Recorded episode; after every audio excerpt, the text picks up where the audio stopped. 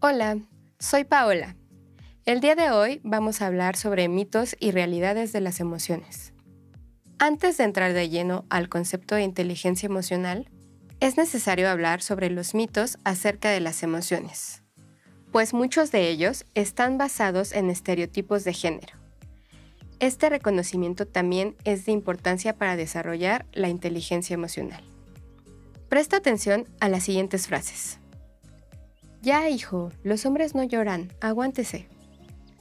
Las mujeres son histéricas y exageradas, ya deberían de calmarse. Soy hombre, y por eso me defiendo a golpes. ¿Por qué te enojas? Seguro estás en tus días. Te ves más bonita sonriendo. No hagas corajes porque te arrugas.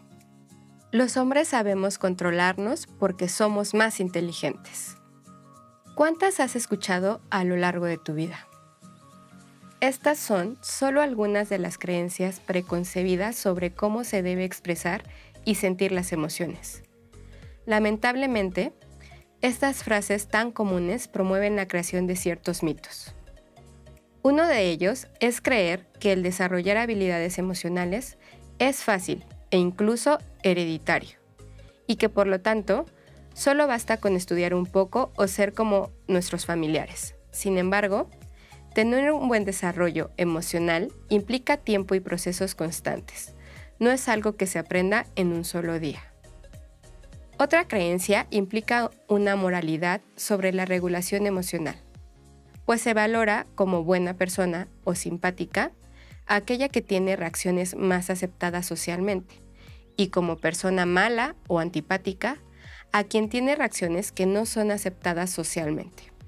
Por ejemplo, se le exige a las personas ser felices todo el tiempo, pues ser feliz es igual a ser una persona productiva y sentirse tristes o enojados es igual a una persona no productiva. Un tercer mito es el que posiciona a las emociones como un obstáculo para poder relacionarse, bajo la idea de que si te permites sentir, entonces no puedes vivir. Como última creencia, pero no por ello menos importante, se encuentra aquella que sugiere cómo se debe sentir y vivir las emociones según el género. Si bien las emociones son universales, el cómo se sienten y expresan es particular. En este sentido, la forma general de percibir y vivir las emociones está muy influenciada por los roles de género que son parte de las estructuras sociales. Bajo ello, las mujeres son consideradas como inferiores, frágiles, emocionales y vulnerables, y se espera que debe asumir la función de cuidadoras del bienestar ajeno desde una postura maternal, estar predispuestas a la entrega total y abnegada, seguir los estándares de belleza y cumplir con la maternidad como sinónimo de crecimiento, madurez y felicidad. Por su parte, los hombres son considerados como racionales, autosuficientes, controladores y proveedores. Y se espera que brinden seguridad en todos los ámbitos, que asuman el poder, sean exitosos, audaces y agresivos para proteger lo que les pertenece que también tengan seguridad y confianza en sí mismos, que respeten las jerarquías y las normas, pero también que las desarrollen para que otros, incluidas las mujeres, las cumplan.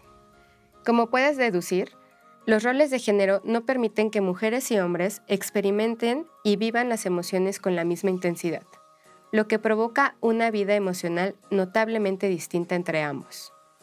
Para encontrar el origen de estas diferencias sería necesario remitirse a la infancia, pues es ahí donde se forjan las creencias.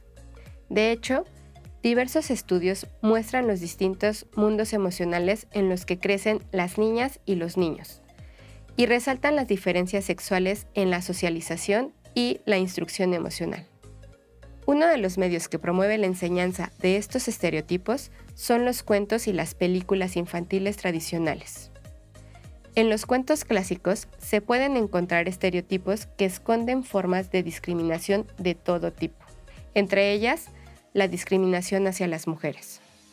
De acuerdo al libro Vivir los cuentos, de Cristina Ramos López. En estos textos se utilizan los estereotipos sin explicar el significado y simbolismo a las niñas y los niños. Por ello, la identificación emocional se hace totalmente inconsciente y acrítica, lo cual solo refuerza el esquema social de desigualdad que se vive a diario. Algunos de los estereotipos y rasgos emocionales que se observan en los cuentos de hadas son los siguientes. Las niñas y mujeres se caracterizan por ser bonitas, dulces, delicadas, pobres, ingenuas, intelectualmente torpes, intuitivas y volubles. Siempre esperan, cosen, limpian o lloran. Además, si el personaje femenino tiene un poder mágico es porque alguien o algo se lo otorgó. Pero si el personaje tiene maldad, esta radica en los celos y en la fealdad.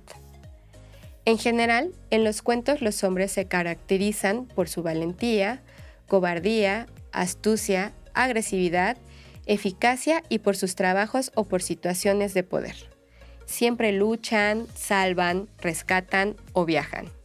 Si el personaje es mágico, radica en su sabiduría y la maldad en su poder o en la avaricia. Además, los finales de esos cuentos suelen representar la forma de la existencia perfecta y valorada culturalmente. Por ello se casan, se convierten en reinas o reyes, tienen familia, logran sus objetivos y son buenos. Incluso cuando los padres y las madres leen cuentos a sus hijas, suelen detallar más emociones que cuando lo hacen a sus hijos. Utilizan palabras con las características que hacen que niñas y niños se identifiquen con los personajes con cargas estereotipadas como el héroe valiente y la princesa bonita. Esta desigualdad en el desarrollo afectivo inicial promueve aptitudes muy diferentes que se refuerzan conforme se crece ya sea dentro de la enseñanza escolar o en los medios de comunicación como las revistas de moda, telenovelas o las películas taquilleras. Así, las mujeres crecen con más afición a la demostración de los indicadores emocionales, la expresión corporal, la comunicación de las emociones y los sentimientos, y la expresión no verbal, pero sin una sana y asertiva manera de hablarlas, expresarlas y hasta sentirlas. Además, aprenden que tienen que mostrar mucho más algunas emociones que otras, como la tristeza y la alegría, evitando el enojo. Por su parte, los hombres crecen con la idea de que evitar las emociones es símbolo de fortaleza y la competitividad entre ellos es implícita, pues así no son considerados vulnerables. Las emociones que más se les puede dificultar mostrar son el miedo, la tristeza y la culpa, puesto que culturalmente se les enseña que estos sentimientos no son de hombres. De este modo, aunque en el mundo de las emociones no hay una diferencia entre ser mujer u hombre, conforme las personas crecen y de acuerdo al contexto social, las competencias emocionales se reducen al género. No obstante, aunque actualmente los roles de género están cambiando, aún prevalecen. Por ello, es importante que indagues en tus emociones usando los lentes de la perspectiva de género.